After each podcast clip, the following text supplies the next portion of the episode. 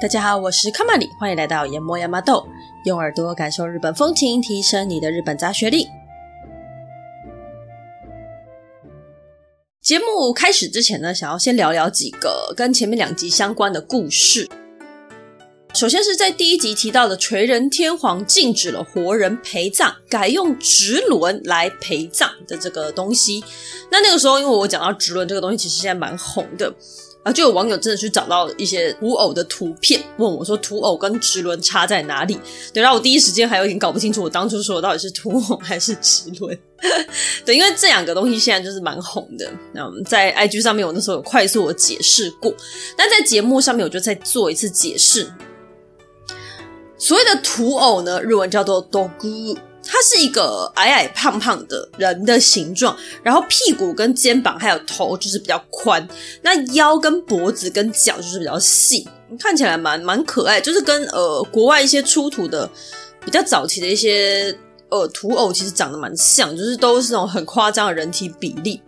那它的眼睛很可爱，是眯眯的，那外面会有一圈，就是一个眼睛好像戴了两个很大很大的眼镜一样，这样子。那这个图片一样，我会放在节目说明栏位了，大家可以去看看。这个土偶呢，它是神文时期的出土物，时间相当久远，大概就是西元前一万三千年到一万年，所以非常非常久。用途呢，现在已经不明了，不过推测来应该是用在祭祀上，或者是一些咒术仪式当中。那因为它看起来就是很可爱，可是又很强啊，所以蛮多动漫角色会把它做成一些古代兵器的形象。像比较知名的，例如说什么数码宝贝啊、哆啦 A 梦啊，然后宝可梦都有出现以土偶为形象所做的一些角色。那我们前一两集提到的应该是直轮哈尼瓦，直轮的长相就相对简单，它就是一根长条棒状物，然后会有两只手，刻了三个洞，分别是两个眼睛跟一个嘴巴，眼睛的中间还做了一个长长的鼻梁。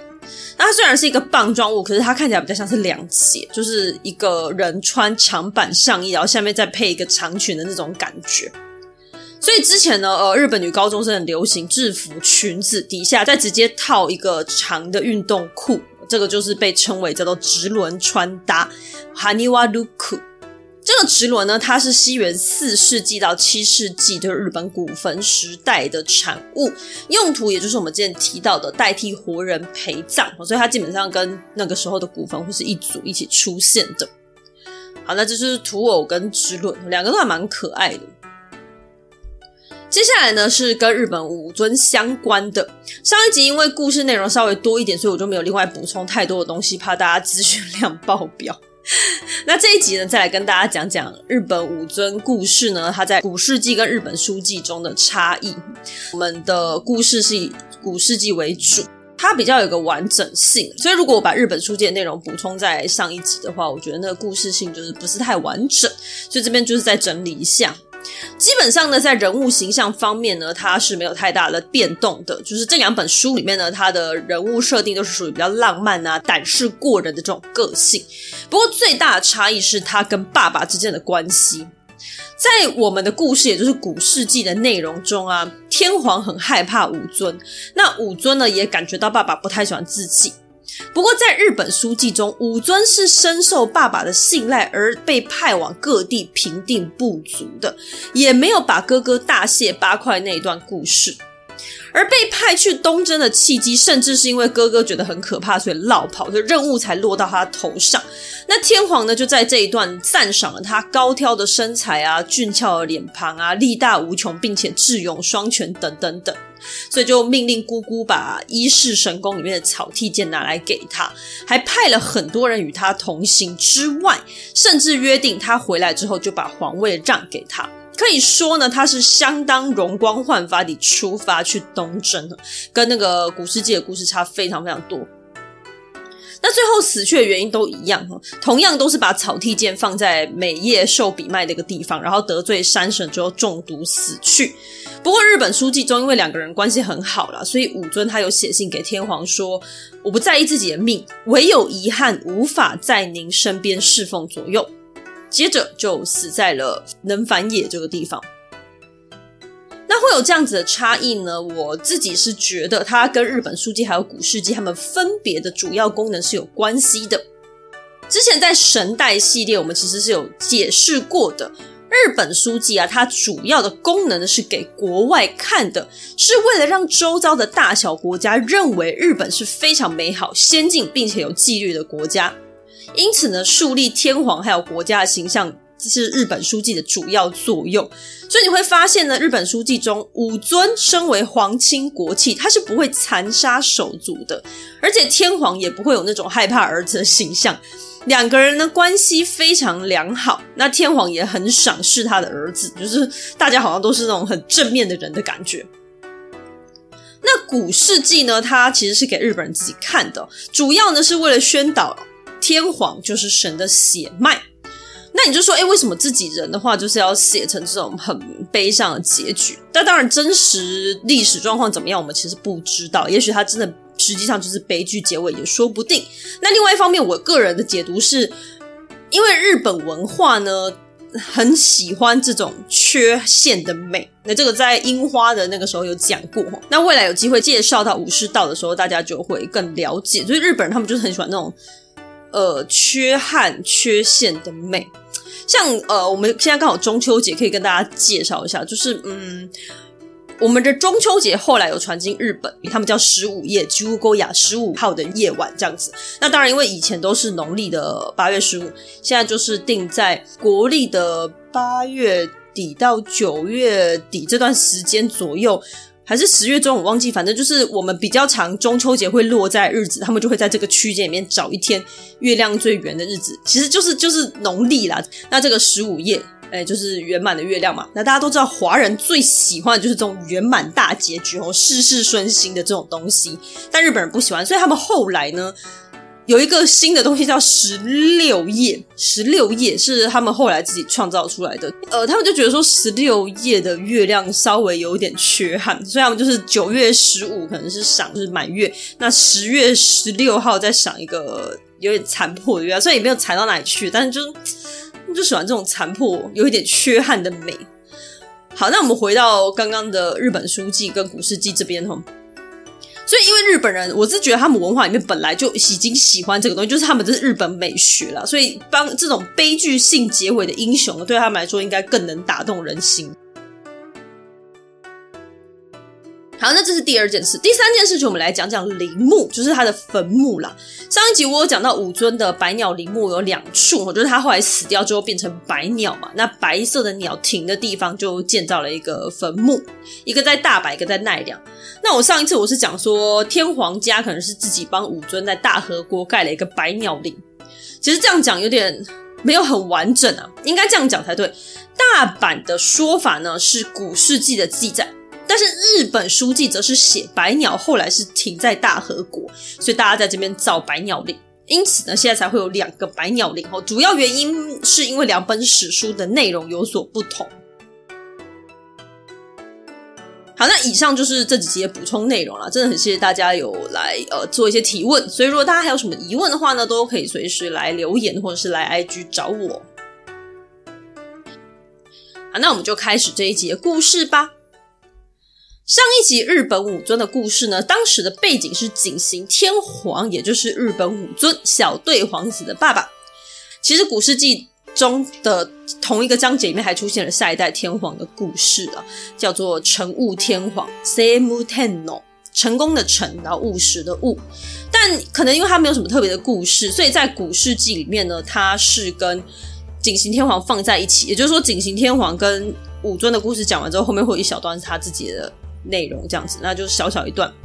古世界的书写习惯是这样子的：他一开始要讲这个天皇的时候，他会先有一个章节，专门在包含整个天皇的背景，也包含他执政的地点啊，后代是谁啊，娶了谁为妻，生了哪个小孩之类的。那全部讲完之后，他再从下一段开始才会讲他的故事。但成务天皇呢，他跟虚构出来的八任天皇就蛮像，他就只有背景交代而没有其他内容。不过呢，成务天皇他其实是被认为真实存在于历史中的人物啦，所以合理推断，应该他就是任期内平平稳稳，没有什么大状况，也没有什么大英雄啊。算没事就是好事啊，但是对我们节目来说就不是这样子嘛。但呢，他的故事里面有一件比较重要的事情，就是他立了一个叫做建内宿弥的人当做大官。建内宿弥叫做 Takeshi Ujino Sukune，剑是建造的剑，内是内部的内。好，建内宿弥。那他的官位之高呢，我们就可以理解成宰相，所以我后面可能就会称他为宰相，就是所有官位里面最高的那一个。那这个位置呢，后来也被建内宿弥的子子孙孙继续继承下去了。那我提到他，是因为他后面会一直出现，因为这个人他前后经历了好几个天皇的年代，所以后面到我们古世纪中卷的最后一集，他还是会继续出现。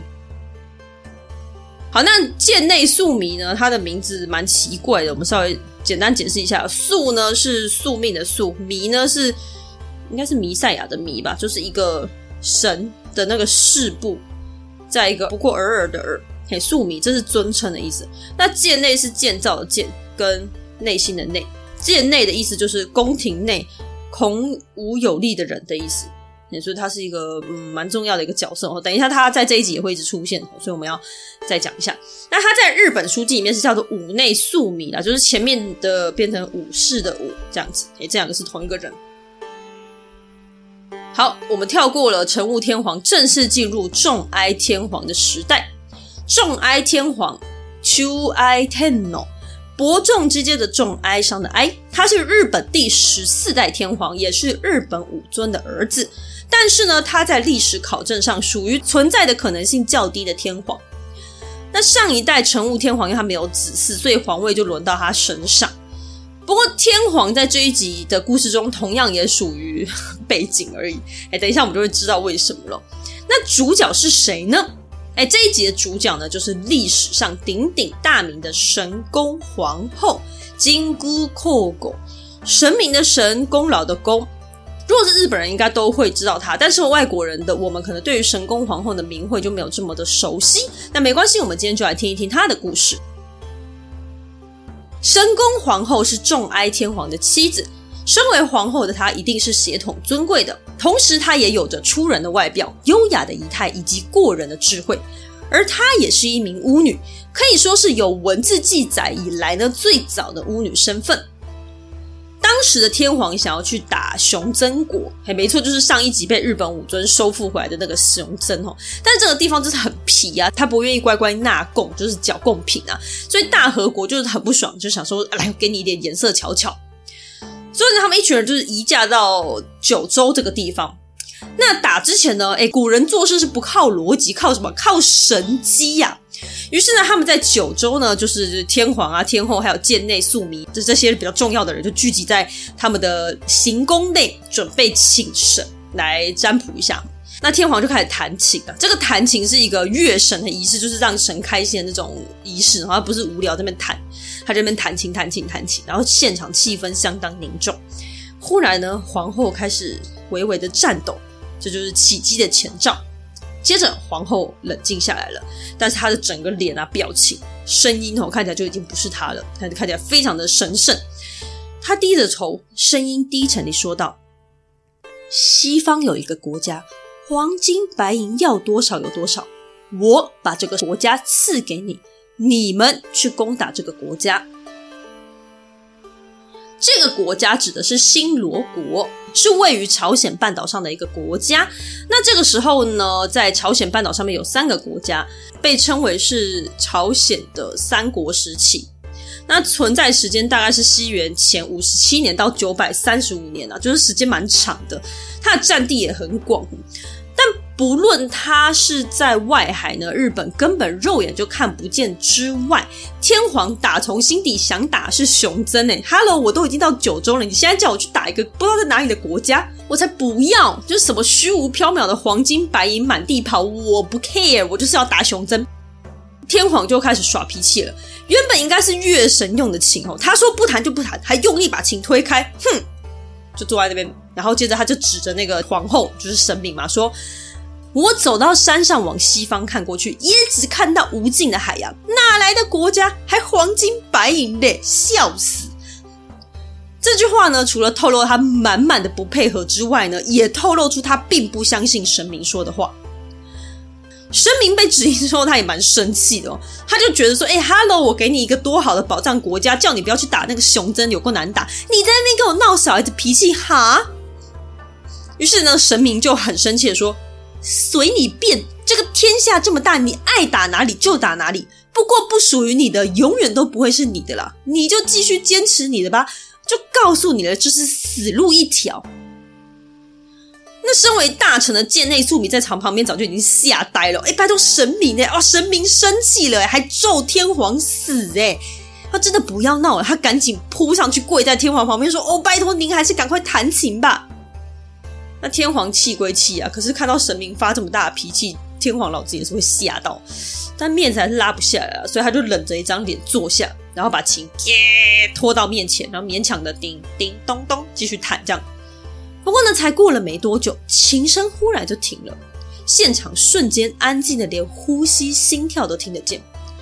那就有人想说：“哎，怎样啊？怎么又不谈了呢？天皇又生气了，我又不要再生气了，就赶快拿火把去看天皇又干嘛了。”结果殊不知，天皇居然驾崩了。那这个神明他说的“死路一条”，其实他就是在呃，真正是在说你就是会死。在原文中是这样子的解释。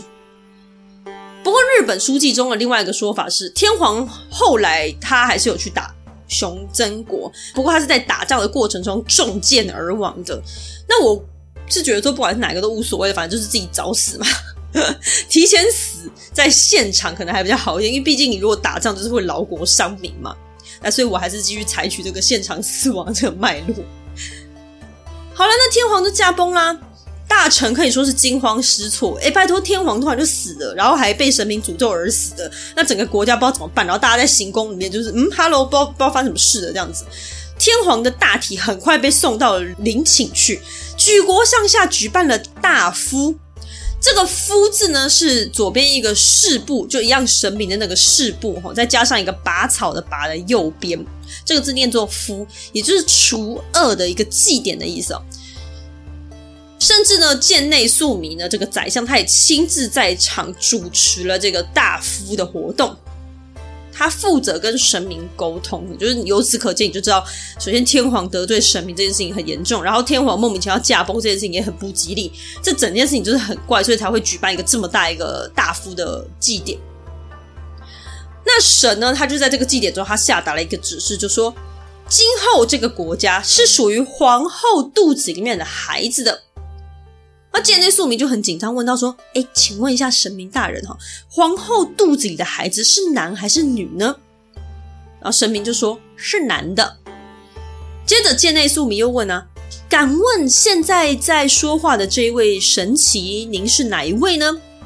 神明就说：“现在在说话的是天照大神，还有住吉三神。”如果你们想要找西方那个国家的话呢，可以祭祀各路神仙，接着将我供奉在船只上，将块木的灰放入水瓢中，用大叶子做成的盘子盛装祭品和筷子一起放入海中。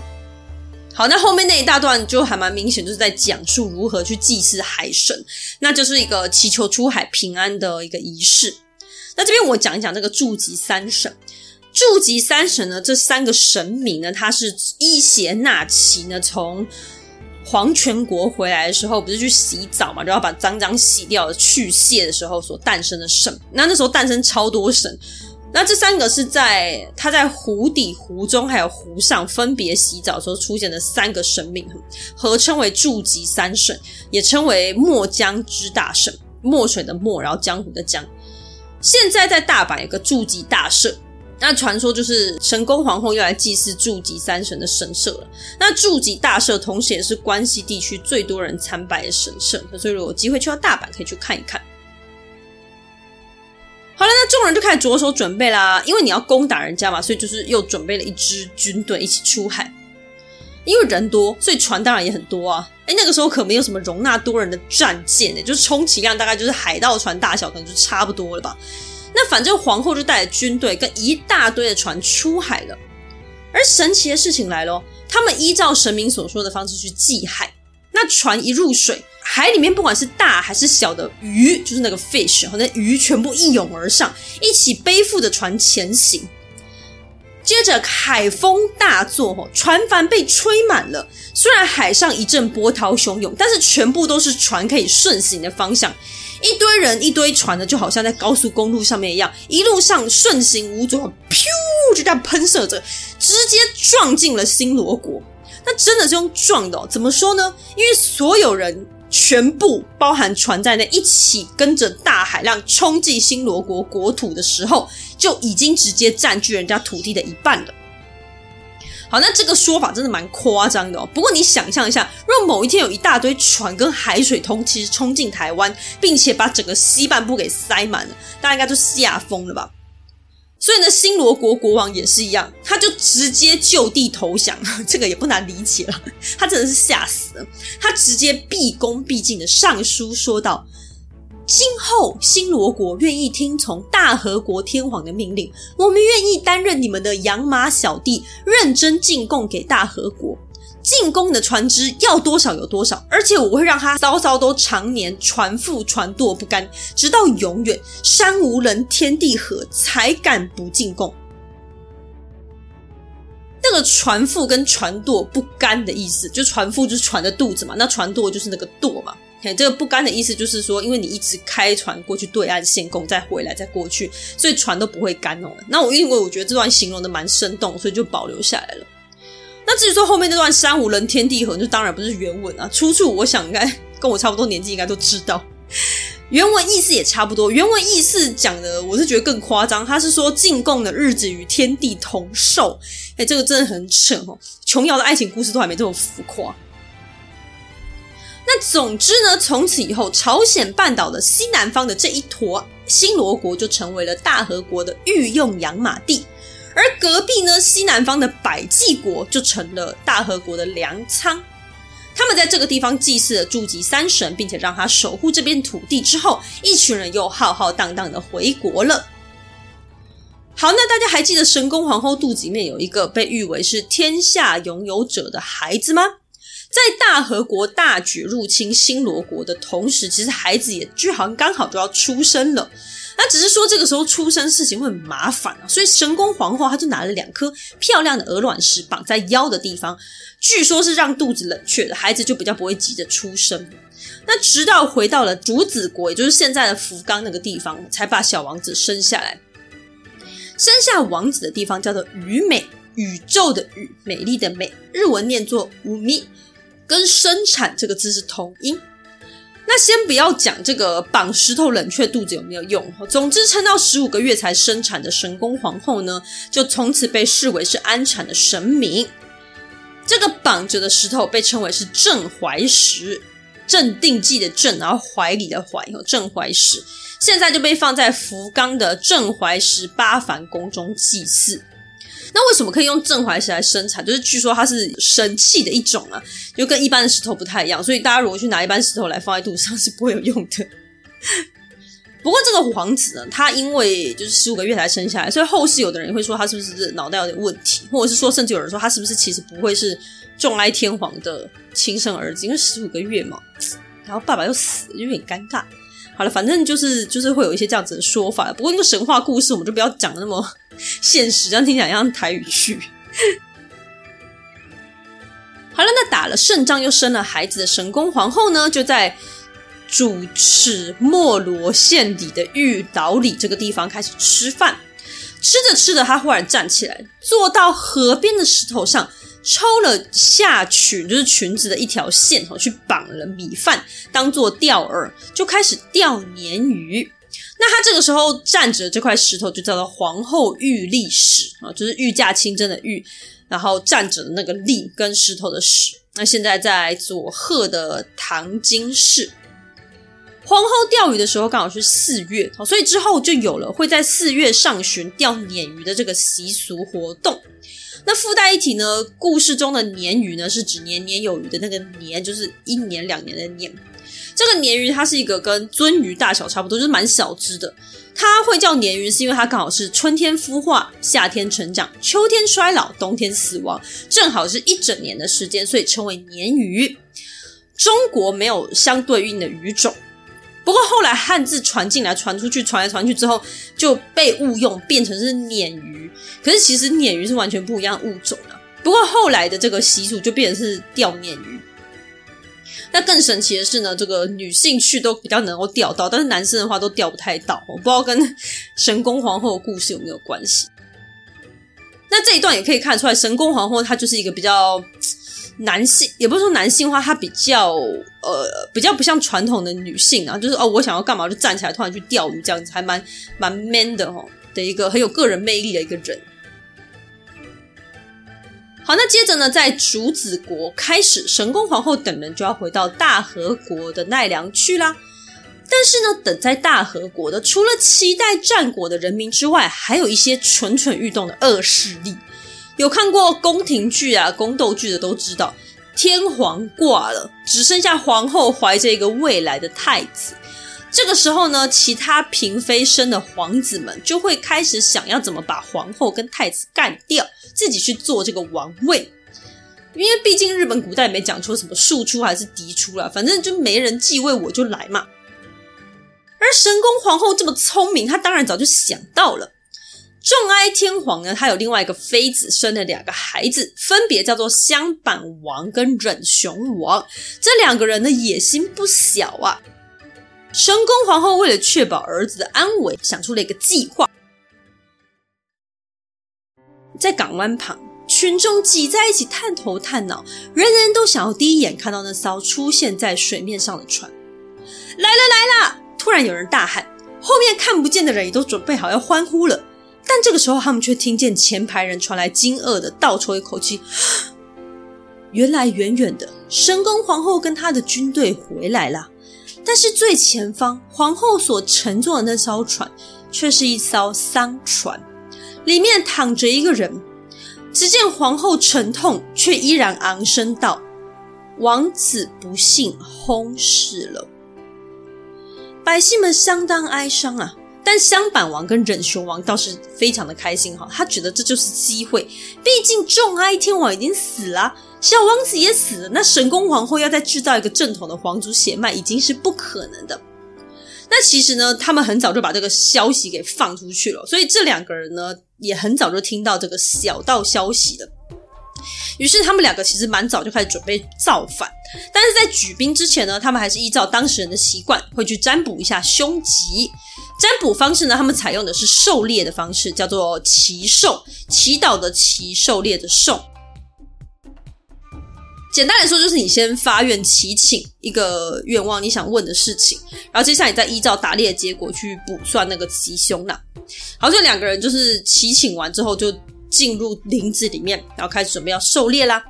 这个时候，哥哥相板王他就先靠近一棵大树，结果呢，突然有一只愤怒的疯狂山猪从不知道哪个地方，反正就狂奔而出，把树砰的一声撞倒，接着呢，快速的把压在树下香板王给咬死了。好，那根本就还没有开始狩猎，就发生这种惨烈又荒唐的死亡事件。用膝盖想也知道这超级不吉利的好吗？但呢，所谓装睡的人叫不醒啊！弟弟忍熊王他居然打算忽视这个严重的凶兆。就跟大部分算命的人一样啊，算出来是好的就相信，不好的就叫迷信，大家共勉之哦。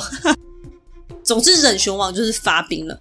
他在军队回国那一天，船只靠海的瞬间，举兵攻之，往皇后还有商船的方向攻打而去。一旁的民众当然是尖叫地散开了。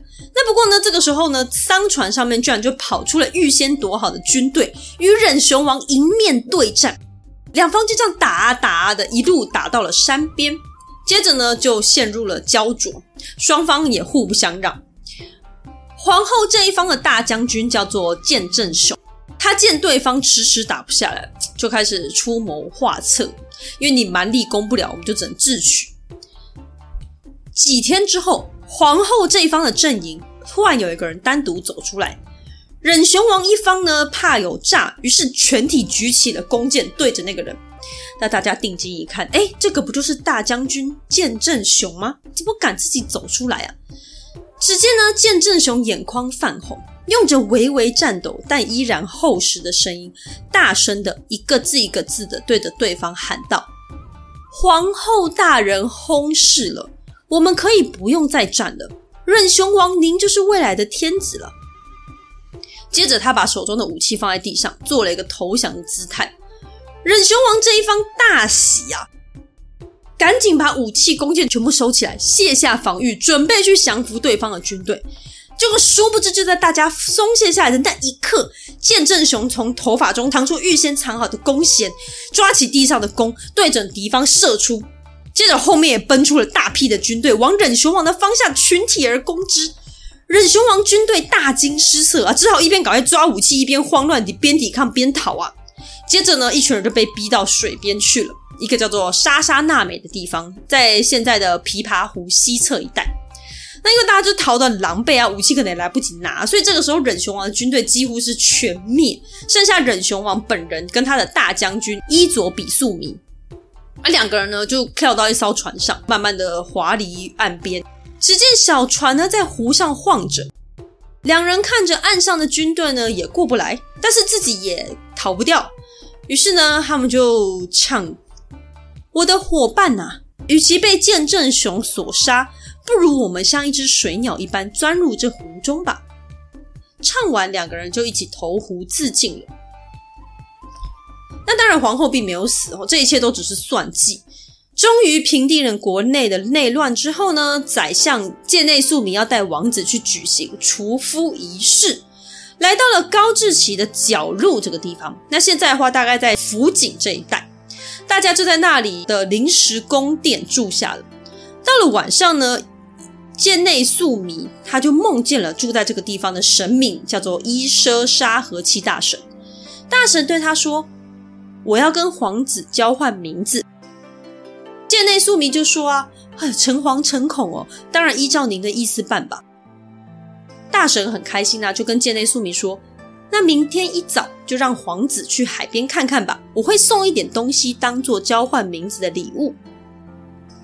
隔天一早，王子到海边去的时候呢，居然看见一群鼻子受伤的海豚浮在水面上。王子很开心啊，就说，大神把神的食物赐予我了。因此，这个神就被称为御食金大神，也就是食物大神的意思，就是吃的那个食物。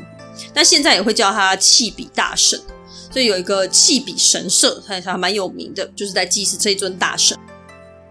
那因为海豚的鼻血是臭的，所以这个地方就被叫做血浦，现在是写作都奴贺兹努嘎，读音都是一样的，反正意思就是臭血的意思。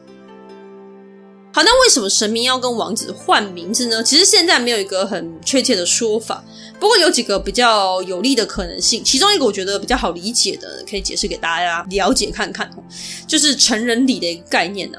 因为在过去改名字之后，就象征进入人生的另外一个阶段。然后你在换名字的对象是神明，所以就多了一层神圣的感觉。而海豚在过去就有被食用的一个习惯。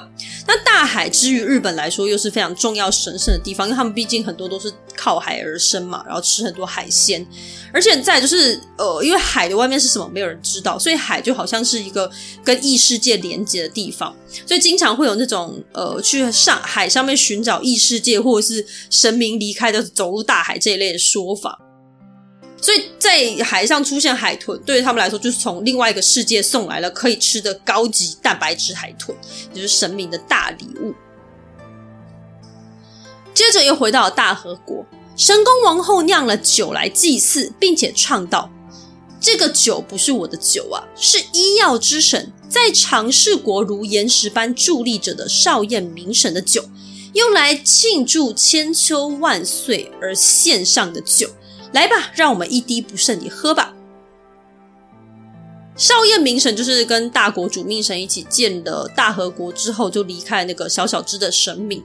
那这边说岩石一般呢，其实原文它是有一个附在岩石上的意思。接着呢，就换箭内宿迷唱道：“酿了这个酒的人呐、把大鼓当作岛吧。”哎，这边的岛是指那个岛米的那个岛，一个手在一个岛屿的那个岛。唱着歌酿酒吧，跳着舞酿酒吧，这个酒呢是快乐的酒啊。这一段就是古事记的算最后一段故事，后面就是写到神功皇后享年一百岁，葬于五社神谷坟，在奈良的山林町。官方名称为霞城遁裂岭，蛮难念的。那同样，这个地方挖出了蛮多菊轮的。那古事记整体就是到这边呐、不过日本书记中呢，他就还多加了一段是皇后摄政时代的故事，我们也一起讲一讲。神宫皇后摄政之后第三年，她就把儿子立为太子。之后呢，她曾经到中国去接受诏书跟印章。摄政第四十七年呢，某一次这个百济国的贡品又烂又少，那结果隔壁的新罗国的贡品又漂亮又多，那皇后跟太子就问百济国使者说：“啊，这是怎样？”百济国的使者就跟他说：“啊，就路途遥远呐，啊，结果中途贡品被新罗国抢走了，然后更白目的是新罗国居然把这些贡品再拿来借花献佛，辗转当做他们自己献给大和国的贡品。”对吧？就是真的蛮气又蛮废的嘛，就反正可想而知，这段的结果就是新罗国被骂了。两年之后呢，皇后再度派兵攻打新罗国，那打到新罗国满地找牙不说，顺便平定了附近的七个地区，并且有四个部落主动前来俯首称臣。那因为这场战役呢，隔壁的百济国也有帮忙，因此大和国大大奖励了他们一番。面对这个帮忙出口恶气又重赏自己的大和国呢，百济之后可以说就成为大和国信徒，从此以后定期乖乖献贡给日本。摄政第六十二年，新罗呢又很白目，很不想要献贡了，所以又再次被打。之后呢，又再派使者前往中国，直到呢摄政第六十九年才过世。所以总的来说呢，呃，四舍五入，他的摄政时期有七十年。才貌双全又勇猛无敌的神宫皇后，在历史上呢，其实一直很长时间都是被当做十五代天皇来看，也就是日本的第一个女天皇。日本书记中啊，他也是唯一一个没有被封为天皇，却是一卷的主角的角色。而在天皇记录中啊，有使用到这个“神”字当做称号的，包含神宫女皇在位，其实只有四位。顺序上大概是这样子的哦，初代的神武天皇嘛，统一日本并且开启大和国；时代的崇神天皇，就是他有可能是真正存在的初代天皇，那就是一样，就是开启大和王国，而且还进行了全国制度的一个改制。十五代神宫女皇以大和国的名号对外打仗。他的下一代儿子应神天皇，应神天皇是以大和国名义到海外学习技术，然后发展产业跟文化面。那从这个脉络也可以看得出来，这四位有神字的天皇都为整个大和国的发展打造了非常良好的基础，因此神宫皇后才会有如此高的评价。所以她其实一直以来都是被写为第十五代天皇的，直到大正十五年。那大正十五年就是已经相当现代的事情了。那个时候的背景就是非常崇尚男尊女卑这样子的风气了，所以就在那个时候的状况下，天皇下令把神宫皇后从呃天皇名单里面剔除。那关于神宫皇后呢，我们之前在卑弥呼那集有提到，就是她被猜测是卑弥呼身份的其中一个人。因为两个人确实是有蛮多共通点，例如他们都是巫女，然后他们都有带兵打仗，就是统整一个国家这样子。不过他们活跃的年代有一点出入了，所以这这一方面还是一个谜团。那神宫皇后跟贱内宿弥之间的合作关系就是蛮经典的一个配对，会有一个主跟一个重要的左右副手，像天照大神跟高木神，还有之前圣德太子跟推古天皇也有一点像。而卑弥呼呢，她也是巫女嘛，她是足不出户，所以她有一个帮她。传达指令，并且是表面上的统治者的人，就是他的弟弟，所以这个组合就是跟神宫天皇还有建内宿弥的关系也蛮接近的。那这个就是神宫皇后的故事啦。日本古代故事中其实出现不少女性统治者了，那这个就是跟中国历史有蛮大的不太一样，这是蛮有趣的一点。由此可见呢，你可以发现日本古代他们其实男尊女卑的风气没有这么明显，甚至我们之前讲那个平安时期的一些故事，你就觉得说好像女生也可以做很多男生可以做的事情，就是跟我们现代其实蛮接近的。那反而呢，现在的日本其实跟那个时候的风气就不太一样了。他们现在这种两性框架比较重的一个社会样貌呢，是蛮现代化才被影响的。那就只能说，我们现在所认识的国家文化，其实都未必是它全部的样貌。曾经它也可能会是另外一个模样。嘿，这这就是历史跟文化比较有趣的地方。下一集呢，会是古事记中卷的最后一集，也就是应神天皇的故事。那就请大家期待一下吧。也希望你们可以喜欢这一集神宫皇后的故事哦。今天就到这边。如果你喜欢我们的节目，欢迎到 Apple Podcast 点击五星好评，或者点选节目下方的抖内链接，给卡玛丽一点支持与鼓励吧。今天谢谢你的收听，我们下集再见，拜拜。